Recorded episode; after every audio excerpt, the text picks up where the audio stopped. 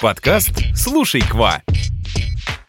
Всем bonjour, bonjour! Это новый выпуск нашего подкаста. В этом подкасте мы не будем пересказывать грамматические правила, учить диалоги, потому что... Потому что здесь мы будем bavarder, болтать о тонкостях французского языка, культуре Франции и о том, как изучать иностранный язык системно и без выгорания.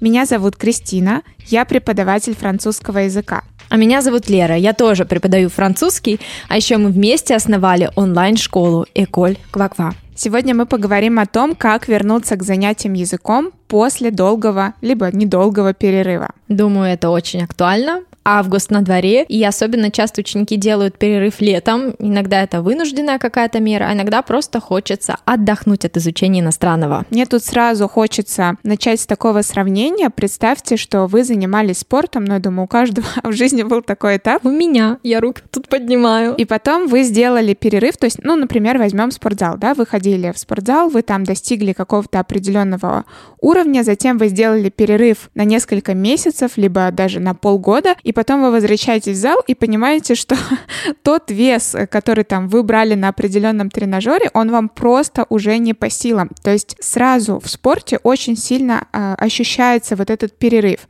И то же самое будет в языке. Абсолютно согласна, потому что я возобновила на этой неделе спортзал. Я там не появлялась три месяца, и вроде бы мы с тобой ходили на танцы, но я понимаю, что как-то мне тяжеловато подтягиваться и приседать как-то уже не так. И я думаю, что в языке то же самое. Я, наверное, сегодня мы будем, да, разговаривать про опыт с английским языком, который Да-да-да. я не практикую.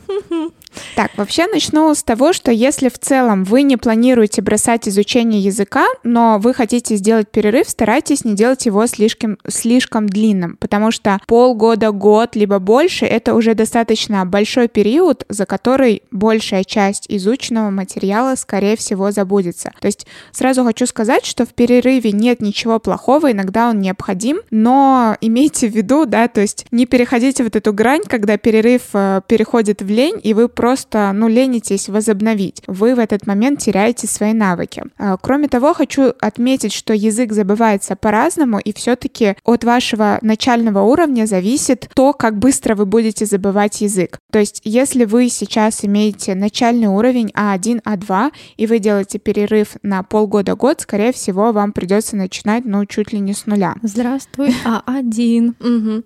Да, если у вас э, уровень, например, B1, я это называю такой средний уровень, начиная с этого уровня язык забывается уже, ну, более медленно. То есть э, вы не забудете все, вы будете помнить какие-то базовые слова, вы будете помнить их даже ну, спустя несколько лет, потому что кто в школе хорошо, например, изучал французский язык, и потом приходит, ну, спустя там даже 10 лет, все равно видно, что у человека были навыки, и кроме того, он нагоняет вот этот уровень гораздо быстрее, чем если бы он просто начинал с нуля. Дорогие слушатели, я хочу упомянуть, что мы с Кристиной являемся преподавателями французского, это наш первый язык по образованию, и английского. Что касается меня, я ушла в практику французского языка, наверное, уже года полтора, да, пол, года полтора назад, и английский я... Полностью. Да, полностью. Я не преподаю английский язык, я никак им не занимаюсь и могу сказать, как преподаватель, что мой английский язык, э, вот, я не знаю, мне кажется, что он просто ниже плинтуса. Да, то есть то, что было наработано за все эти годы в школе, в университете, я вроде бы сейчас классно говорю по-французски, но вот этот вот доминирующий французский, он полностью, во-первых, выбил английский у меня из головы, ну и плюс отсутствие практики решает все. Да, но тем не менее хочу отметить, что скорее всего в какой-то стране, ни в какой стране ты не потеряешься, ты Да, сможешь в любом конечно. случае изъясниться по-английски, но это уже не тот уровень, который был Абсолютно. раньше. Мне это знакомо, потому что то же самое в школе у меня был очень хороший английский, я хорошо сдала ЕГЭ, по-моему, на 94 балла, но потом, спустя время, естественно, когда мы погрузились в другой язык, и за отсутствием практики все это сошло на нет. Причем, извини, что перебиваю, но для меня это так шокирующе, что в школе оди- э, ну не 11, со второго класса я его изучала. А, 10 лет я изучала в школе английский язык, французский язык я стала изучать вот основательно в университете, и я просто не могу. Я всегда, когда хочу сказать что-то по-английски, у меня всплывает все на французском языке, и он мне настолько сильно мешает, что я, ну, меня это очень сильно злит. Вот так сильно он у меня доминирует. Поэтому предлагаем сейчас вам вместе составить стратегию, которая поможет вернуться к изучению языка, если вы делали перерыв и если вы хотите возобновить изучение, если для вас это актуально по-прежнему. Во-первых, главной составляющей, мне кажется, здесь является вот именно этот психологический фактор, что вы забыли, вы скатились назад, вы растеряли часть знаний и умений, которые у вас были раньше. И вот есть этот страх, либо, ну, какое-то такое чувство не очень приятное, что усилия потрачены зря, и и как бы даже не хочется в ту сторону смотреть, Это мне у кажется. меня вот как будто... Нет, у меня в дипломе не написано ничего про английский язык, извините. Да, но на самом деле в том, что вы сделали перерыв, нет ничего страшного. Вы абсолютно точно сможете нагнать прошлый уровень, и кроме того, вы сможете достигнуть гораздо большего уровня. Но именно с вот этого осознания стоит начать, что да, я растерял свои знания. Сейчас передо мной стоит задача все возобновить и продолжить дальше двигаться к своей цели. При этом, мне кажется, другой важный шаг — это когда вы, например, забросили изучение на уровне А2, и не надейтесь, что вы пойдете сразу на уровень B1. Вам нужно пересмотреть вашу цель. Скорее всего, например, это будет повторение выученного материала да, вам нужно будет повторить то, что вы изучили тогда, потому что цель, она же меняется, и, возможно, цель, которую вы преследовали полгода назад, год назад или в школе, ну, она была совершенно другая вам нужно ставить новую. Кстати, я хочу здесь тоже вставить одну ремарку. Я сейчас читаю книгу, и там мне понравилась очень одна мысль. Э, речь идет о том, что иногда привычка важнее цели. Например, у вас есть какая-то цель — дойти до уровня B2. И сейчас вы на нуле, и эта цель видится вам очень-очень отдаленной. И поэтому возникает такой соблазн, что, ай, ну если я сегодня забью на этот французский, ну вроде как ничего не изменится, потому что вот на протяжении всего вот периода изучения изучение языка один день ничего не значит. А на самом деле это зна- он значит много. И гораздо эффективнее для некоторых может быть заменить цель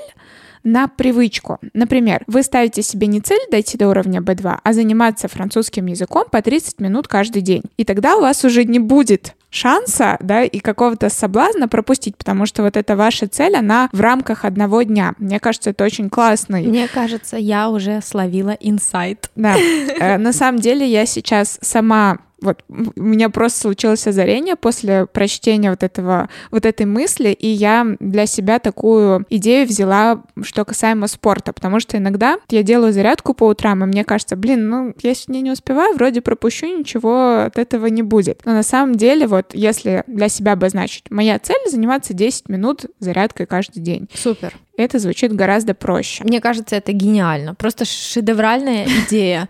Я такая, ну да, да, действительно, когда речь идет про вот эту далекую цель, мы думаем, о, да пока я до нее дойду, ну на день позже, ничего страшного. Да, Кристина, спасибо большое, спасибо, буду пользоваться. Следующим шагом я советую вам провести ревизию своих знаний, то есть пересмотрите записи, пересмотрите курсы, которые вы приобретали, посмотрите, что вы помните, чего вы не помните. Можно это сделать с помощью учебников, по которым вы занимались, просто пролистать, ну так скажем, освежить. Иногда наши ученики на курсах тоже делают вот это повторение и не сразу переходят от одной ступени к другой. И даже если доступ к курсу заканчивается, и ученик нам пишет, как вчера, Сергей, а, Валерия, пожалуйста, откройте мне доступ, у меня такой ритм жизни, что не получается заниматься, хочу повторять. Да, пожалуйста, повторяйте, ради бога. Поэтому, если вы были нашим учеником, и когда-то у вас был доступ, напишите нам, мы вам откроем. Кроме того, э, можно взять урок с преподавателем, чтобы оценить текущий уровень. То есть вы сделали перерыв, вы не знаете, насколько далеко вы откатились и вообще, как вам приступать к изучению языка. Мне кажется, урок либо консультация с преподавателем, который сможет реально объективно оценить ваш текущий уровень, это очень хорошая идея. И также важно не форсировать события, то есть держите в голове мысль,